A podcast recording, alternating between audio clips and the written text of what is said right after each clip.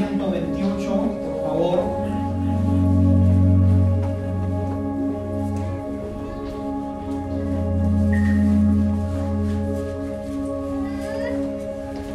Salmos capítulo 128, vamos a leer los seis versos. Y vamos a hacer referencia en esta mañana a lo que es el conocimiento, la teología de la familia en la Biblia.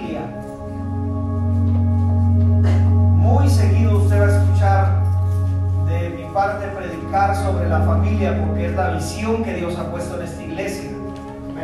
Formar o tratar con la ayuda del Espíritu Santo de formar familias sanas, familias felices y familias que sirvan al Señor. Y vamos a hablar un poco en esta parte sobre cómo en la vida familiar muchas veces las historias de las familias vienen, las acciones también, vienen y entorpecen la vida de los nuevos renuevos, de los, hijos, por las acciones muchas veces de los padres. Pero que Cristo esas acciones, esas decisiones pasadas, han, Dios les ha puesto un alto total para que haya un nuevo comienzo en sus generaciones. Si alguien en mi pasado tomó una decisión equivocada en mi familia, ¿qué se le viene a la mente? Un abandono. Y alguien creció con inseguridades y alguien creció con muchas cosas. Pero hoy estás en Cristo y nueva criatura eres. Las cosas viejas ya han pasado y todas son hechas nuevas. Entonces vamos a leer de de esta parte el Salmo 128 hablando del temor a Dios en la vida de un hombre y cómo ésta viene a bendecir a toda su familia.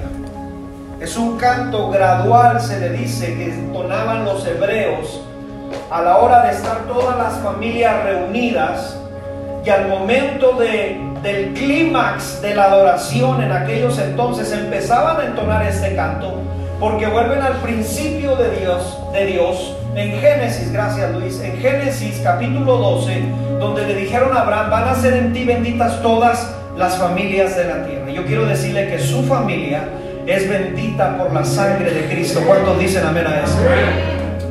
Dice la escritura, Salmo 128, bienaventurado todo aquel, si estoy bien, ¿verdad? Bienaventurado todo aquel que teme a Jehová y que anda en sus caminos. Cuando comiereis el trabajo de tus manos, bienaventurado serás. ¿Y qué dice? Te irá bien. Tu mujer será como vid que lleva fruto a los lados de tu casa, tus hijos como plantas de olivo alrededor de tu mesa. Aquí que así será bendecido el hombre que teme a Jehová. Bendígate Jehová desde Sión y veas el bien de Jerusalén. ¿Cuándo? Todos los días. Y veas a los hijos de tus hijos. Paz sea sobre Israel. Tome su lugar unos minutos, por favor. Si usted ha decidido no llevar a su hijo a la clase, le pido que esté considerable silencio ahí en su lugar o un mujer le ayudará a salir de este lugar. Hace algunos días atrás, eh, a eso de las siete y media de la mañana, mi hija y yo íbamos allá por la avenida Teófilo Borunda y es una avenida que en las mañanas a esa hora es un tráfico, o sea, exagerado. Y cuando íbamos subiendo uno de los puentes de la Teófilo Borunda, ahí por el canal, el puente de nuestro lado izquierdo, nosotros íbamos hacia el periférico de la juventud. Y el, y el puente del lado izquierdo, vimos primero un congestionamiento vial terrible, que se veían carros no sé cuántos metros hacia, hacia atrás. Y vimos un choque arriba en el puente, de hecho no entendimos cómo fue choque, estaba en choque y estaba una congestión así atrás de ellos. Más adelante, cuando nosotros avanzamos, yo creo fueron unos metros, vimos un segundo choque, casi por subir el puente. Y un poquito ya más atrás, otros metros más atrás, vimos un tercer choque. O sea, ese día los seguros se dieron vuelta. Y esos tres choques no permitían pasar a miles de carros que venían atrás de ellos. Miles. Muchos carros. Era un congestionamiento terrible. Yo rápido pensé, dije, pobre la gente que va a su trabajo, obviamente se dirigen a su trabajo o a su escuela no van a llegar porque estaba casi en su totalidad parado el tráfico. ¿Por qué le cuento esto? Porque en las vidas familiares, voy a, voy a usar este ejemplo para usarlo en la vida familiar.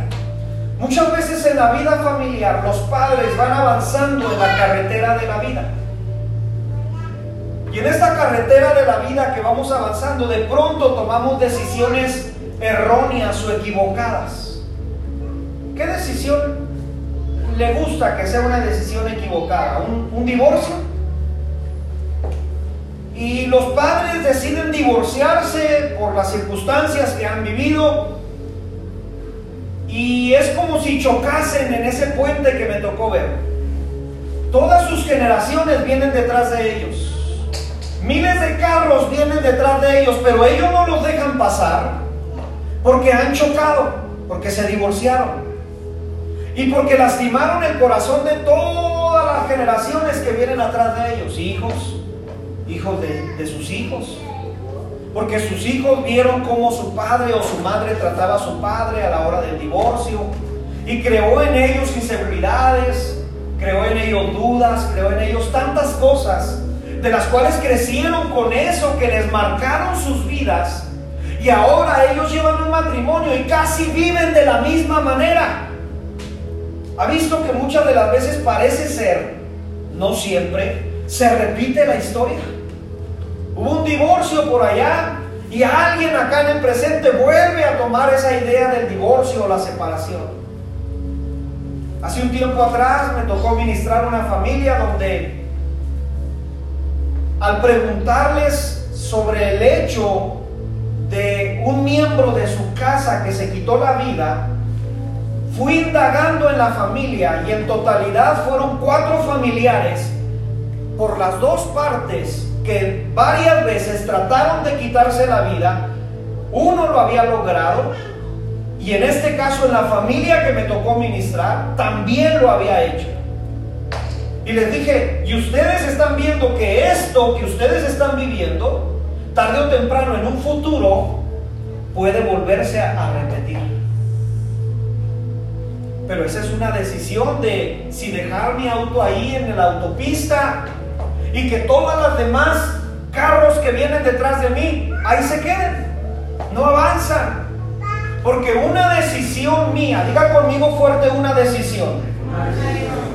Las decisiones vienen a, vienen a través de un pensamiento.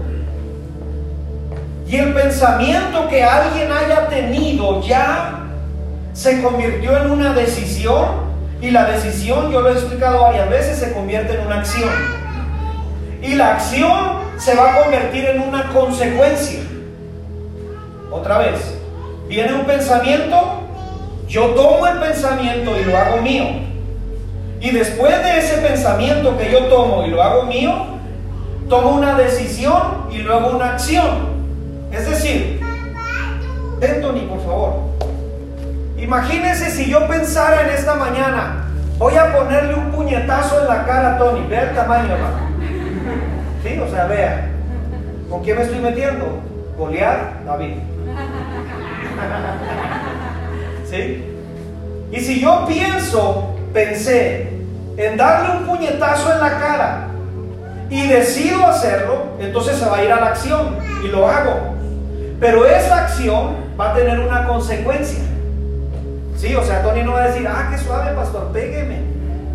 No, ¿qué onda que trae? Y con un puñetazo de, vea su puño y vea el mío, hermano. O sea, su, su puño en mi cara aquí me destroza.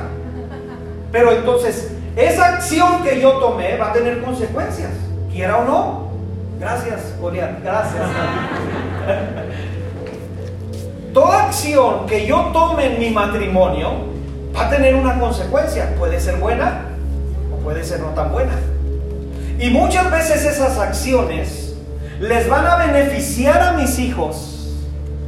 O discúlpeme la palabra fuerte, o les van a maldecir sus vidas. Yo puse de ejemplo hace algún momento la decisión de unos padres que ahora están en los juzgados peleando por ver a ver quién se queda con lo mayor de que pudieron hacer en vida, pero se les está olvidando que tienen a unos hijos ahí con ellos. Se están peleando por a ver quién se queda con la casa, quién se queda con el carro. Y lo más importante, que son las vidas, se les están olvidando. Y ahí están los padres peleándose a ver quién puede ganar esa parte del divorcio y a ver qué pueden hacer. Y están lastimando el corazón de sus hijos. Y cuando ellos crezcan, lo más probable recordarán inconsciente o conscientemente que parece ser normal una separación en la familia.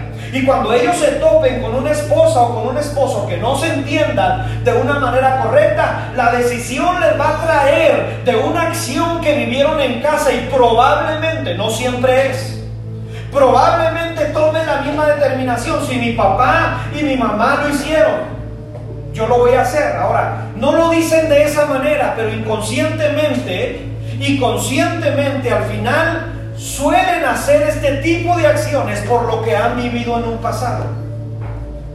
Ahora, al hombre que vemos en el Salmo 128, nos habla un hombre que teme a Jehová. Un hombre que teme y tiene honra, respeto, le es fiel a Dios. Y por lo tanto ha tomado una buena determinación.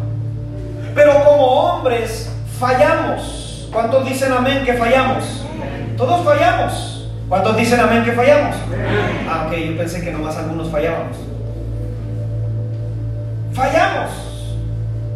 Pero dice la escritura que tú y yo podemos ir arrepentidos a la presencia de Dios y abogado tenemos hacia el Padre que es Jesucristo. ¿Cuántos dicen amén a esto? Esa es la justificación divina. Pero hay una justificación que se llama justificación humana justificación divina, justificación humana. Muchas familias hoy en día no pueden seguir en el transcurso, en el camino de la vida, porque están justificando sus hechos humanos y no están permitiendo que Dios opere en ellos en una justificación divina. Se lo explico rápido qué significa justificación divina. Significa cuando la persona que ha pecado es absuelta o declarado como justo delante de Dios. Y esa justicia de Dios viene por medio del arrepentimiento del hombre. No hay justificación si no hay arrepentimiento. Arrepentirse es lo que hizo el hijo pródigo. Padre, he pecado contra el cielo y contra ti. Eso es arrepentirse del pecado. Ya no, ya no soy digno, pero el Padre lo absuelve. Es justificado, hijo, tu pecado.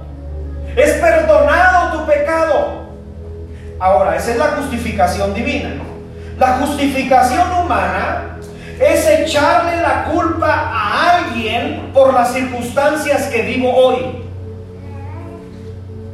Ojo con lo que dije. La justificación humana es echarle la culpa a las circunstancias por lo que hoy estoy viviendo. Esposo, esposa, ¿por qué eres tan duro? Ah, porque así me hicieron a mí. Se está justificando. No está yendo con el Padre y decirle, Padre, me arrepiento de todo lo que he vivido y de todo pecado que cometí antes y que cometieron mis padres, te pido perdón y que haya un nuevo comienzo. Pero las personas solemos tomarnos de eso y decir, es que como a mí me hicieron esto, es que como a mí me hicieron aquello, y discúlpeme lo que voy a decir, pero Dios no lo salvó para ser víctima o víctima. No, no, no, no, no, no nos salvó para que estemos. Es que mi papá, es que mi mamá, es que ahora nueva criatura eres. Y mientras estés justificando tus actos por lo que hayas vivido en el pasado, es como el auto que estaba chocado en la Teófilo Voluntad y no permite que todos los autos que son sus hijos, que son sus generaciones, avancen libremente porque estás detenido, porque estás parado, porque no has salido de ese hueco familiar en el cual estás, estás viviendo. Ahora, esto que te estoy explicando, te lo voy a explicar con la Biblia rápidamente, con dos hombres de la Biblia. El primer hombre es un hombre que nos habla de un reino caído y de la justificación por la carne. Diga conmigo fuerte, justificación por la carne. Este primer hombre nos habla de justificar sus actos por las circunstancias que están sucediendo a su alrededor. Ahora, tengo que ser claro porque no, no puedo, no tengo la oportunidad de, de contar todos los versos bíblicos de Primera de Samuel. Voy a agarrar solamente algunos versos para poderle explicar de estos dos hombres. Antes de que la nación de Israel tuviese un gobierno monárquico, quiere decir gobernado por un rey, esta nación de los hebreos tenía un gobierno teocrático que era gobernado por Dios. Antes de tener rey, ellos eran reinados por el mismo Dios. ¿Y de qué manera los reinaba Dios o los guiaba Dios? Por medio de los profetas y por medio de la palabra que Dios ponía en los hombres. Usted puede recordar a varios hombres de la Biblia que les hacían saber al pueblo de Israel antes de que hubiese rey. Había hombres, profetas, sacerdotes, uno de ellos es el profeta Samuel, el cual nos hace saber que él recibía la palabra de Dios y él guiaba al pueblo. Entonces era un gobierno teocrático directamente de Dios hacia el pueblo. Ahora bien, un día el pueblo comienza a pedir rey. Ahora yo quiero ser muy claro en esto, porque hay ocasiones que somos también muy duros con el pueblo de Israel y decimos, ay pueblo de Israel, qué pecador era por pedir rey. Cuando usted lee los versos de Primera de Samuel en su capítulo 8, el pueblo de Israel pide rey por algunas razones. La primera razón es porque los hijos del profeta Samuel fueron nombrados jueces y estos hijos, dice la escritura, que eran injustos y se, y se dejaban sobornar por, por el pueblo. Entonces al ver el pueblo que estos hijos de Samuel se dejaban este, sobornar, entonces fueron con Samuel y le dieron su primera razón por la cual le pedían rey. Tus hijos, tus hijos reciben sobornos. Hace algunos días atrás llegó nuestro ex gobernador, ¿sí se dio cuenta? Qué, qué triste, ¿no? Digo que triste porque pudiendo llegar de diferente manera, llega como preso por las decisiones. Y una decisión que lo llevó a una acción no solamente le está afectando a él, le está afectando a su familia. Porque ahora todos son tachados como ladrones. Qué, triste, ¿no? O sea, no solamente él es tachado como ladrón, sino ahora también toda su familia. Y ahora buscan también vínculos de su esposa y de sus hijos que estén inmiscuidos en este mismo, porque el papá tomó una mala decisión. Diga conmigo fuerte decisión. Una mala decisión traerá una mala acción y traerá una mala consecuencia. ¿Cuántas me siguen hasta aquí en estos momentos? Como cuatro. los demás no me están siguiendo? La primera razón que piden rey es porque sus hijos, los hijos de Samuel, eran, recibían sobornos y eran injustos. La segunda razón o el segundo motivo por el cual pedían rey es porque querían ser como las demás naciones. Samuel, te pedimos un rey porque queremos ser como las demás naciones, queremos parecernos a los del mundo, queremos hacer lo que los demás hacen. Queremos seguir lo que los demás siguen. Queremos comprar y tener lo que la gente tiene. Porque queremos parecernos a Él. Y hay veces que la iglesia nos parecemos más al mundo que a Cristo. Porque la iglesia estamos deseando ser como el mundo en lugar de ser como Cristo. Y la gente hebrea le dice, o el pueblo hebreo le dice a Samuel, queremos un rey para estar como las demás naciones. Quiero que tengas en mente que al salir de Egipto, al estar en Egipto, vieron que tenía un rey Egipto. Al salir de ahí vieron a los de Amalek y los de Amalek tenían rey. Y al ir avanzando los amalecitas y todos los enemigos del pueblo de Israel tenían un rey. Y por lo tanto ellos al ver que tenían a alguien que los dirigía de carne y hueso, ellos dijeron, queremos también un rey. Y al ir Samuel llorando a la presencia de Dios, mira lo que le dice Dios a Samuel, no te están rechazando a ti, me están rechazando a mí. La decisión de los padres hebreos iba a traer consecuencia en los hijos hebreos. Otra vez, las decisiones de los padres hebreos iban a traer consecuencias en, los hijos o en las generaciones venideras. Y así es, Dios le dice, escucha al pueblo, hazle caso, ponles a, un, rey, ponles a un gobernador, a alguien que los gobierne, eso es lo que quieren, pónselos y escoge entre la tribu y le empieza a decir qué tribu y qué persona. Y, me voy a saltar toda la historia de cómo es escogido el rey Saúl. Pero al fin de cuentas, es escogido el rey Saúl por una decisión terrenal hacia lo celestial. La decisión no viene de lo celestial a lo terrenal, viene de lo terrenal a lo celestial. Ahí va. Cuando usted tome decisiones que no sean de aquí para allá, sino que sean de allá para acá. Porque las decisiones, los planes y la voluntad de Dios es agradable perfecta. Yo sé que tú tienes buenos planes, yo sé que tienes eh, buenas cosas, yo sé que, que las decisiones que vayas a tomar, la carrera que vayas a estudiar, lo que vayas a hacer, es de mucho beneficio, pero antes de eso, híncate y dile, Señor, es tu voluntad. Eso es lo que tú quieres para mi vida. Y si Dios te dice que no, no te enojes. Porque Dios está viendo el futuro en tu vida. ¿Cuántos dicen amén a esto? ¿Con cuántas personas nos hemos sentado y Dios nos ha permitido ministrar? Donde recuerdo una persona donde una ocasión nos dijo, es que es un buen trabajo. Es que es trabajar los domingos, pero es un buen trabajo. Y le dijimos, cuidado con las decisiones que tomas. Porque las personas creen que nosotros como pastores queremos solamente tener a la gente aquí por tenerlos. Es por tu bien, por tu vida espiritual. cuando dicen amén a eso?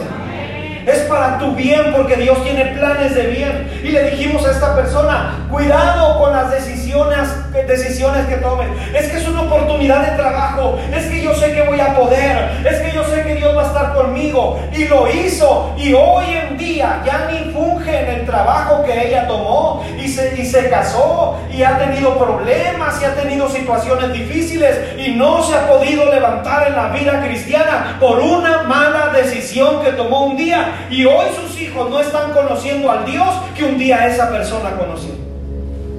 Una decisión que la llevó a una acción y que esta acción está teniendo consecuencias. Su automóvil está averiado ahí en la autopista. No permite pasar a todos los carros que vienen atrás. Fíjese lo que sucede con una decisión. Una vez más le pido que me ayude a decir una decisión. Fíjese lo que puede suceder con una decisión. El reinado de Saúl nos habla de la decisión incorrecta que podemos tener. De la decisión que los hebreos tienen y le dicen, Dios, queremos rey. Este es un reinado terrenal. Este es un reinado adánico que, que viene de Adán, de la caída del hombre.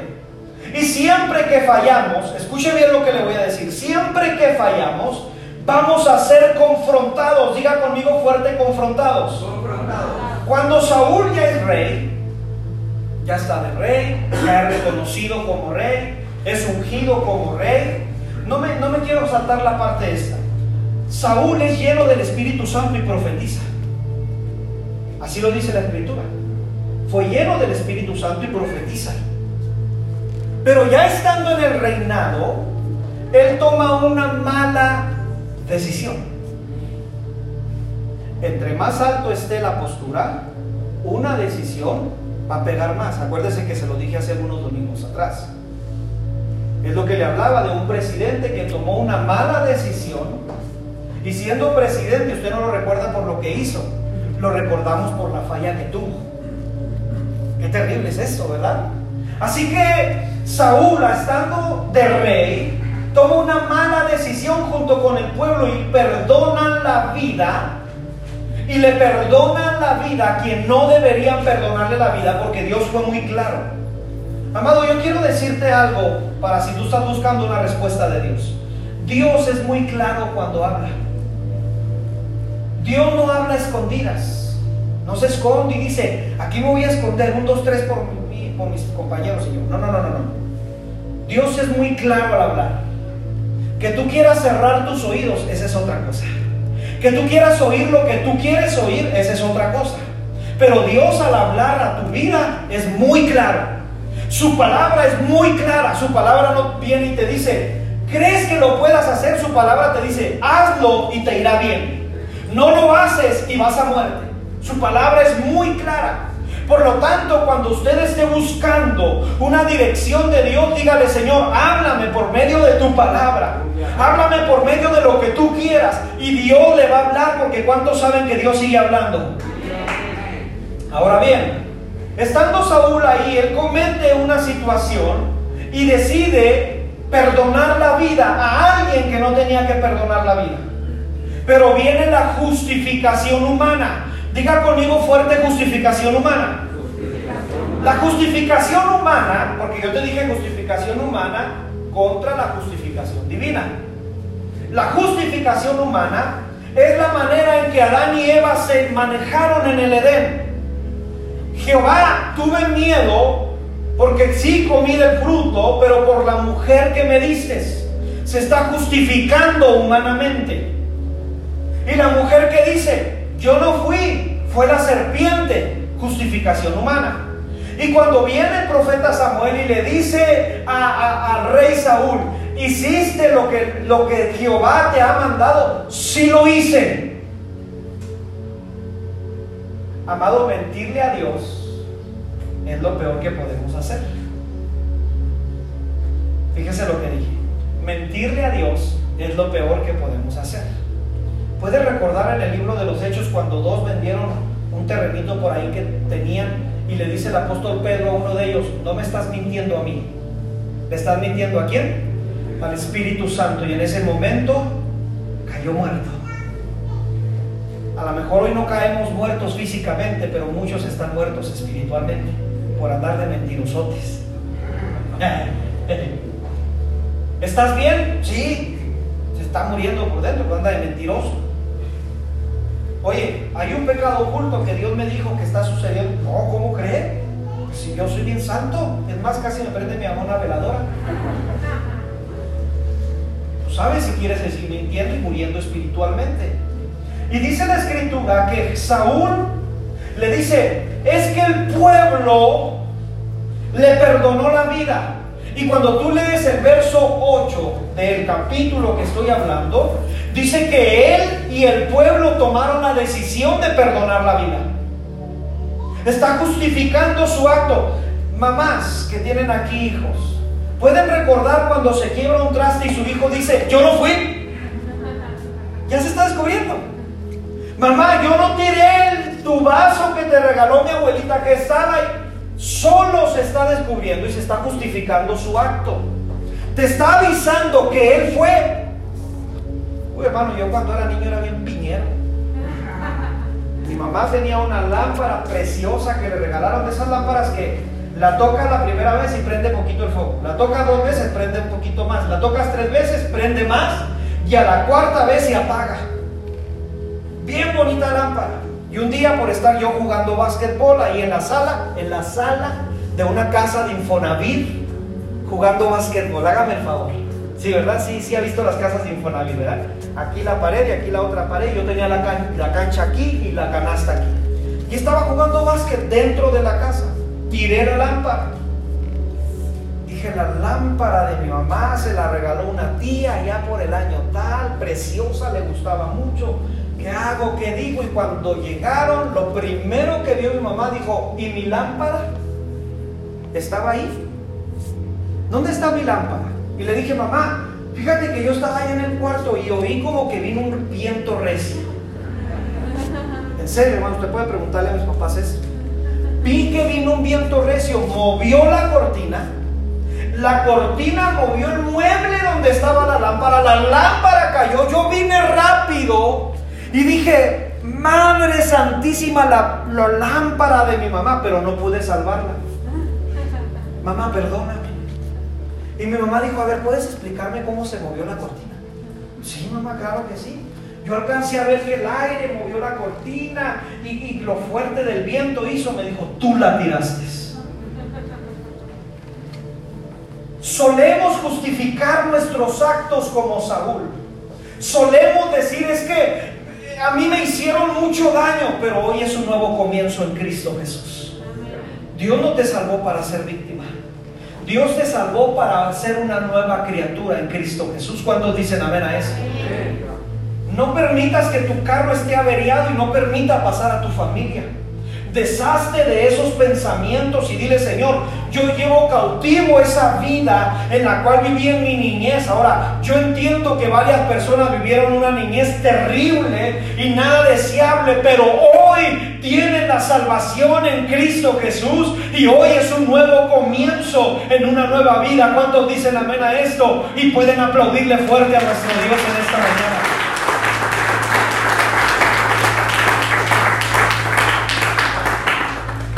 Y ahí en el capítulo 31 de Primera de Samuel, vaya conmigo a Primera de Samuel capítulo 31, por favor, versos 1 al 7.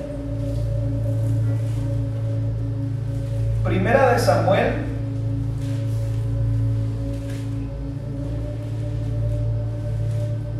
capítulo 31, versos 1 al 7. Saúl justifica su acto. No, Samuel, yo no fui. Fue el pueblo que pusiste.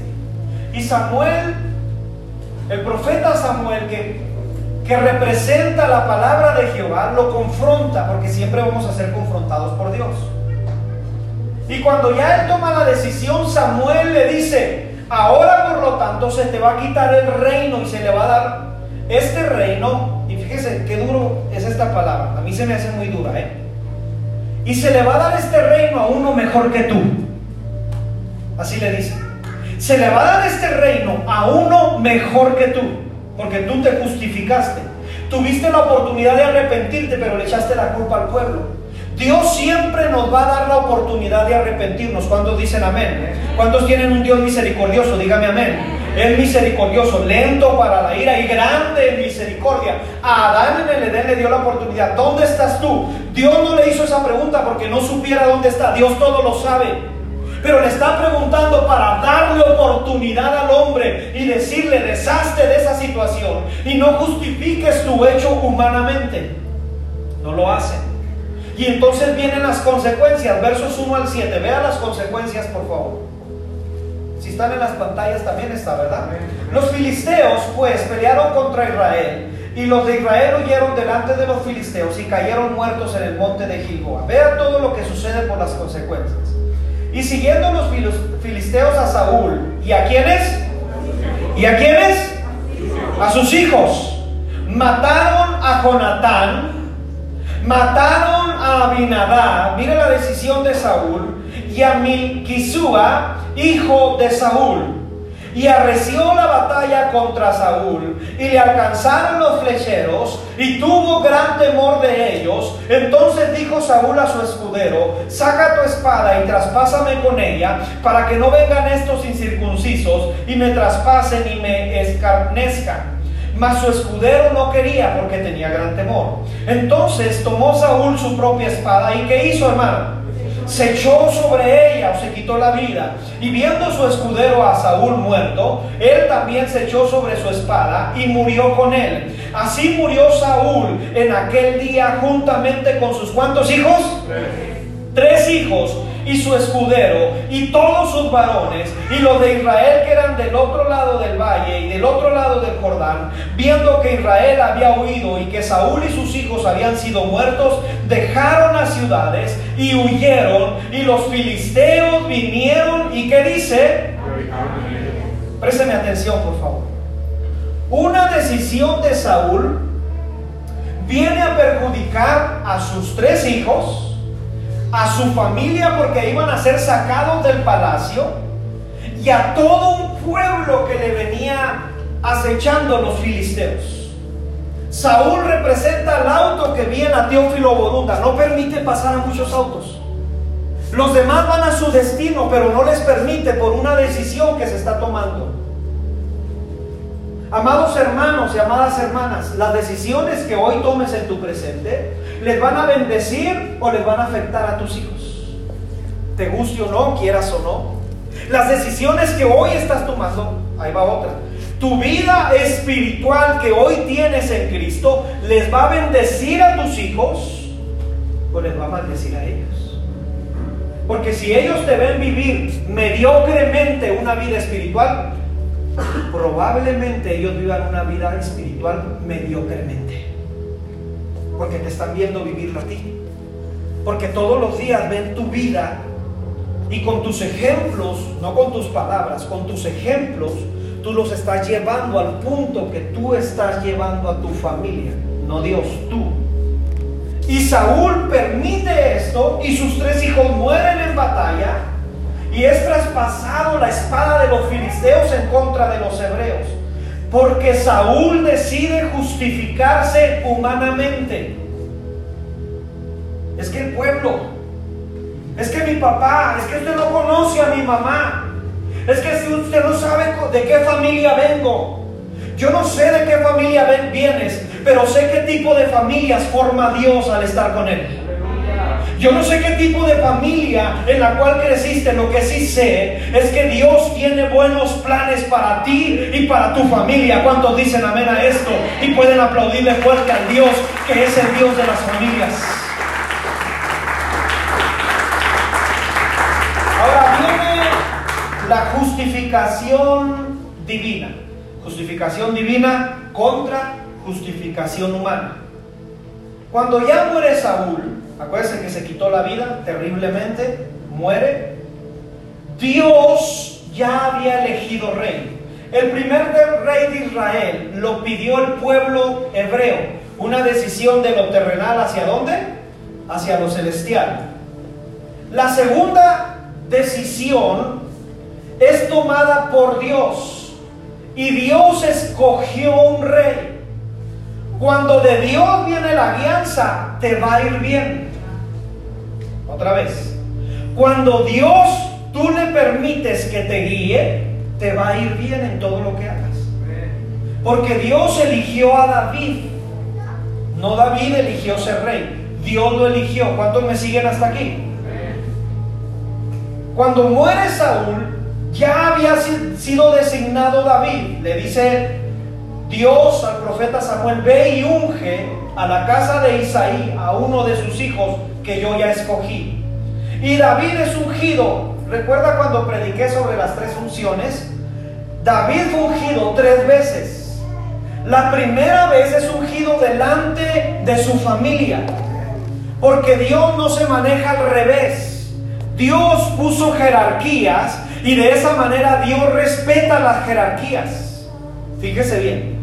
Dios puso jerarquías y Dios respeta la jerarquía. ¿Cuál es la jerarquía familiar? Honra a tu padre y a tu madre. Y si tienes y sigues este principio, entonces vas a ser bendecido y tus días se van a alargar en la tierra. Jerarquía. Honralos. Pero es que usted no conoce a mi papá. Honralos. Y luego dice la Biblia, honra a tus reyes y gobernantes y ora por ellos. No, pero que usted no sabe lo que hizo este gobernador que acaban de traer. Honralo y ora por ellos. Si se fija lo que nos dicen, no nos dicen échalo, nos dicen honralo. Honralo y ora por ellos. Obedece a tus autoridades. Así es Dios. Cuando viene la unción sobre David, la primera unción viene en su familia. Porque Dios primero donde te va a escoger es con los que viven contigo los que están contigo, los que te ven todos los días, los que realmente ves si eres un hijo de Dios o eres un primo. Hermano no, primo. ¿sí, Dios le bendiga, hermano. No, primo. Realmente tu familia, los que están en casa, te ven todos los días. Ellos son los que saben si realmente eres un hijo de Dios. Ellos realmente ves, ellos realmente ven si realmente tú amas a Dios o con tus acciones aborreces a Dios. Ellos lo saben perfectamente. David es ungido primero en su casa. La segundo lugar donde David es ungido es ante la tribu, sus familias. ¿Recuerda Hechos donde dice, pero recibiréis poder cuando haya venido sobre vosotros el Espíritu Santo y me seréis testigos primero en tu casa, en Jerusalén, luego en Judea, donde están tus familias? Porque hay gente que desea andar en las naciones, pero no se gana un alma en su casa. Sí, sí me está entendiendo, ¿verdad?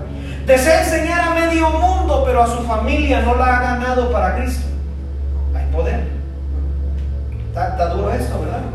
O sea, con la Biblia a nosotros los pastores es un poco dura porque nos dice, aquel que desea obispado, que maneje o que gobierne bien a su familia primero.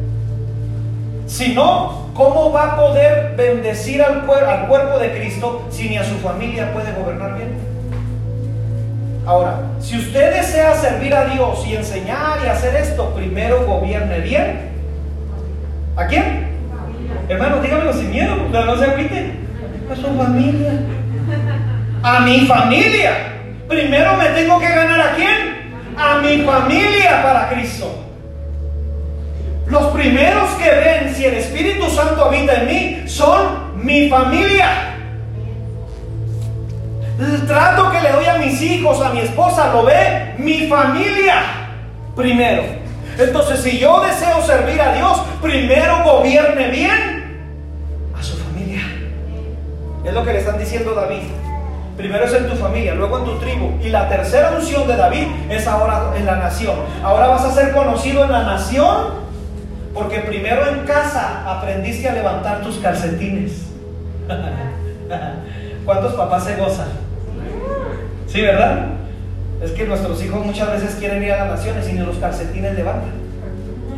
Quiere ganarse todo el mundo, pero ni su ropa sabe lavar. Mire, hermano, yo sabía que íbamos a estar serios, porque son situaciones familiares reales, ¿verdad? Déjeme, voy avanzando en esto. Cuando David es elegido como rey, David también falla. ¿Cuántos de aquí siguen pecando? Díganme amén. amén. Hermanos, qué pecadores. Seguimos fallando, seguimos pecando. Pero yo le estoy hablando de la justificación divina. La justificación humana no. La justificación divina. Puede recordar ahí en segunda de Samuel que David peca contra Jehová, lo trata de ocultar, sucede una serie de situaciones, viene el profeta Natán, confronta a David porque Dios siempre te va a confrontar. ¿Se escuchó lo que dije, verdad? Dios siempre te va a confrontar tu pecado y el mío. Dios no deja las cosas inconclusas. Dios va a llegar a un punto de que el pecado que yo estoy haciendo en lo oculto o en lo por más oculto, Dios va a confrontar mi pecado. ¿Cuántos dicen amén a esto? Y cuando él confronta mi pecado, viene sobre la vida de David y le dicen a David, tú eres ese que acabas de decir. Tú pecaste contra Jehová. Tú no hiciste David. Ahora escucha las palabras de David en el verso 13 del capítulo 12 de Segunda de Samuel. ¿Pueden ponérmelo en las pantallas, por favor? Segunda de Samuel, capítulo 12, verso 13. Mire la diferencia de las palabras de Saúl a David. Saúl dijo, es que el pueblo, el pueblo quiso perdonarlo.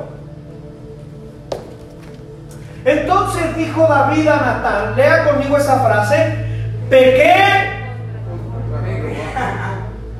¿Puede leerlo conmigo?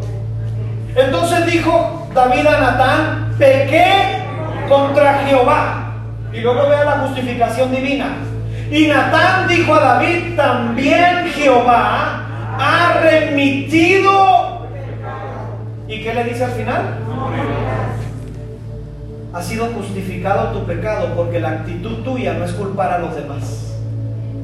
No es culpar a tu papá que te hizo daño, no es culpar a tu mamá, no es que usted no conoce a mi mamá y por eso es que David decidió porque su mamá le dijo, no, no, no, no, no, él dijo, pequé contra Jehová. No culpo a mi esposa, no culpo a Eva, no culpo a la serpiente, soy yo Jehová. Yo pequé, yo hice lo malo.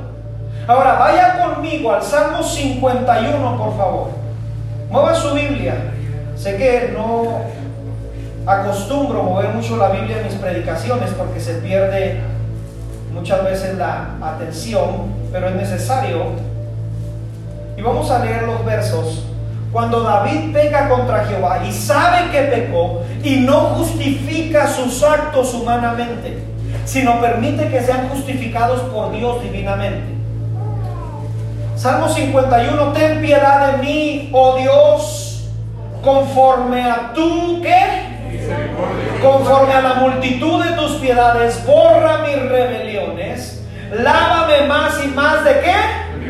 De mi maldad. No le estás haciendo la culpa a alguien más. Y límpiame de qué? De mi pecado, porque yo reconozco que mis rebeliones y mi pecado está delante de mí siempre contra ti. Contra ti solo he pecado y he hecho lo malo delante de tus ojos para que sea reconocido justo en tu palabra y tenido por puro en tu juicio. He aquí en maldad he sido formado y en pecado me concibió mi madre. He aquí tú amas la verdad en lo íntimo y en lo secreto me has hecho comprender sabiduría. Verso 7. Purifica Purifícame con hisopo y seré limpio. Lávame y seré más blanco que la nieve. Hazme oír gozo y alegría y se recrearán los huesos que has abatido. Esconde tu rostro de mis pecados y borra todas mis maldades. Crea en mí, oh Dios, un corazón limpio y renueva un espíritu recto dentro de mí. No me eches de delante de ti y no quites de mí qué.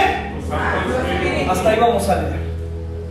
Señor, yo pequé. No fueron mis padres. No fue la decisión que ya, yo fui quien pecó. Yo fui quien cometió este acto. Y entonces viene la justificación divina. Y le dicen, David, eres absuelto de ese pecado.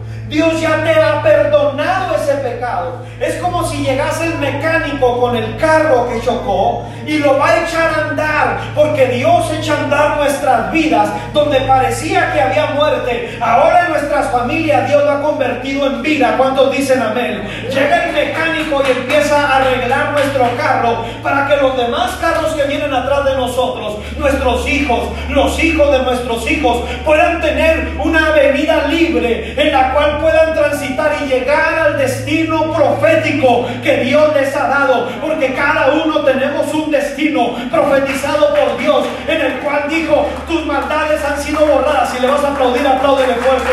Tus pecados han sido borrados.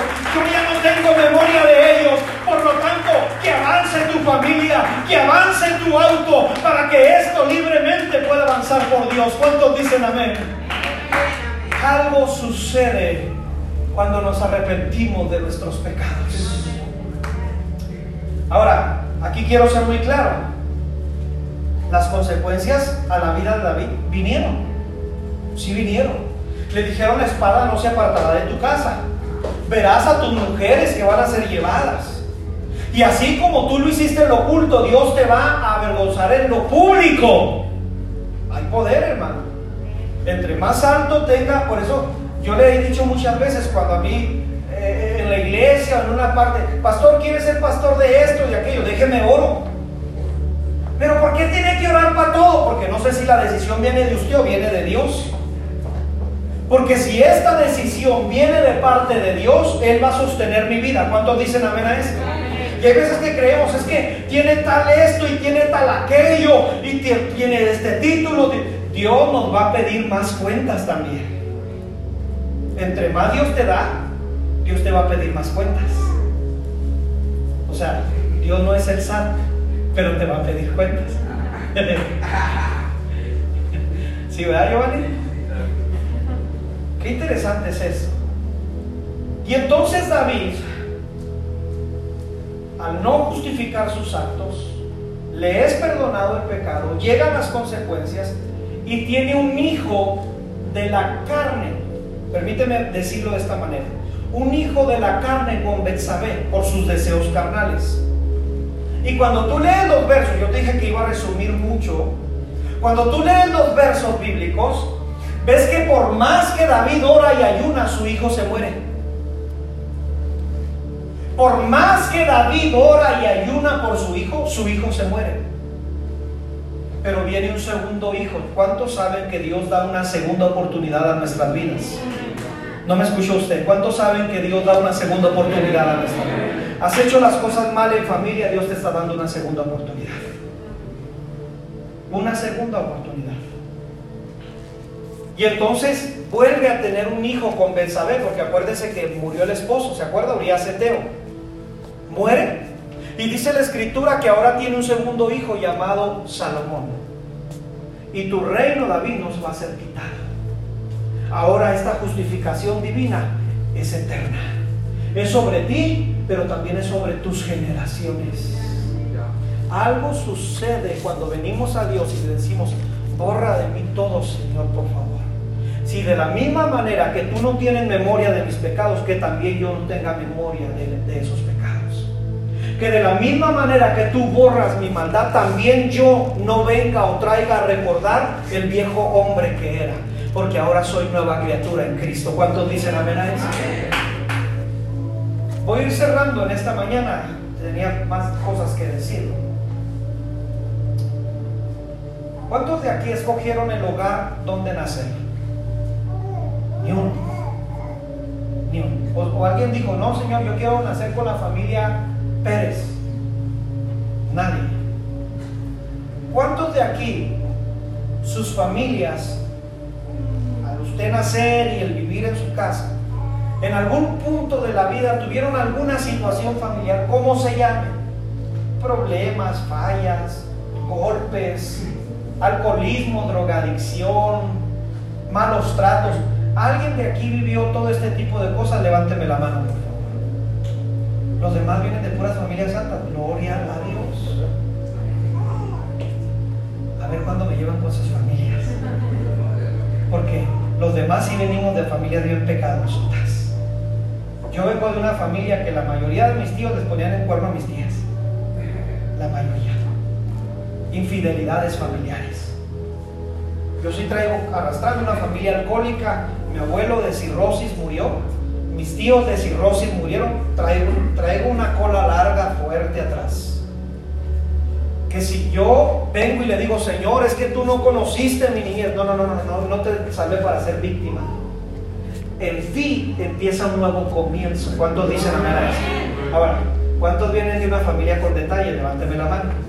Aún así más. ¿Se fijó? O sea, todos venimos con familias de las cuales no escogimos nacer. Y que en tu adolescencia, juventud o niñez tuviste situaciones difíciles. No me levante la mano aquí. ¿Cuántos tuvieron situaciones muy difíciles en su niñez, en su adolescencia? en su juventud. Muchos de los que están aquí. Pero hoy está el mecánico del auto que va a echar a volar ese auto ahí de la Teófilo Borunda, lo va a echar a volar para que pasen todos los demás autos. ¿Cuántos necesitan que se eche a volar su automóvil? Díganme amén. Para que la familia pase libre ahora. Para que la familia llegue a su destino profético. ¿Cuántos dicen amén a esto? Tú puedes decidir justificar tus actos y decirle, Dios, pues es que tú no sabes cómo en mi familia... No, no, ya no justifiques tus actos, por favor. Dios te ha escogido no para ser víctima, sino para ser hijo de Dios. ¿Cuántos hijos de Dios hay aquí? Dígame amén.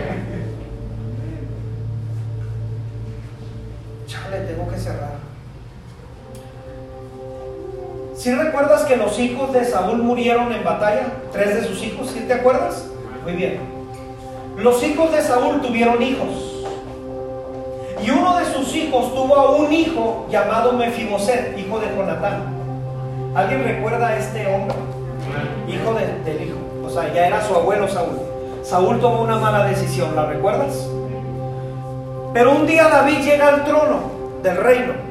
David es un tipo de Cristo que tiene gracia y misericordia, aunque no lo merezcamos.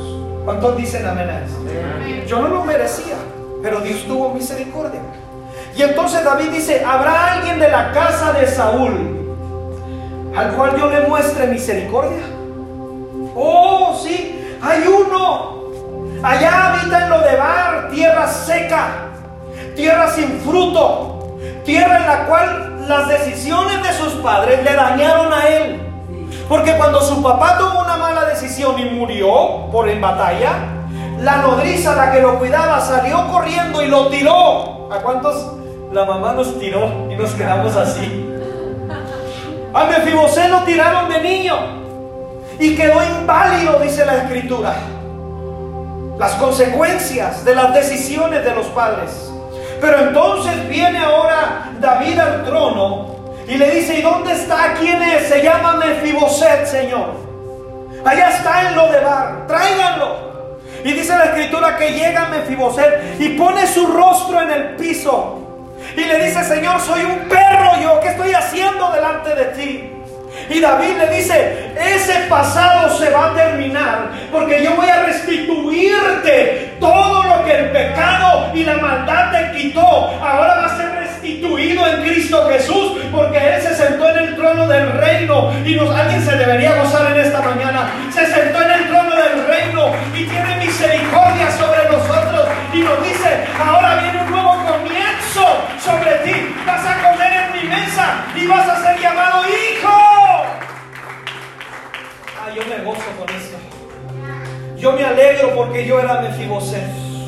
Porque las decisiones de mis tíos, de mis familias, la cirrosis por tomar tanto, yo venía igual, pero un día Dios me vio en lo de bar y dijo, no, no, no, no, no, no, tú no vas a cargar con eso, tú no vas a cargar con esas maldiciones generacionales, son cortadas por la sangre del cordero, esas decisiones generacionales, y ahora en Cristo, nueva criatura somos, las cosas viejas pasaron, he aquí todas son hechas nuevas, alguien debería gozarse en mañana y decir un comienzo nuevo, un destino profético tengo en Cristo Jesús. Aleluya.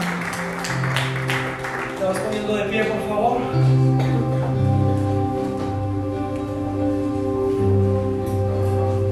¿Puedes traer a tu familia aquí enfrente, por favor? Toma a tu familia, no les preguntes, tómalos y tráetelos. Tráete a tu familia aquí enfrente. Tómalos. Tómalos de la mano. Si la gorda no quiere pasar, dime para yo pasar. Si el gordo no quiere pasar, dígame hermana para yo pasar. Tráigase a su familia, tráigase. Y si usted viene solo, acóplese con alguien, no pasa nada. Aquí los de Puerta de somos muy acoplados. Aquí todavía hay mucho lugar, de este lado, de este lado. Tráigase a su familia, tráigaselo porque tenemos unos minutos. Aleluya.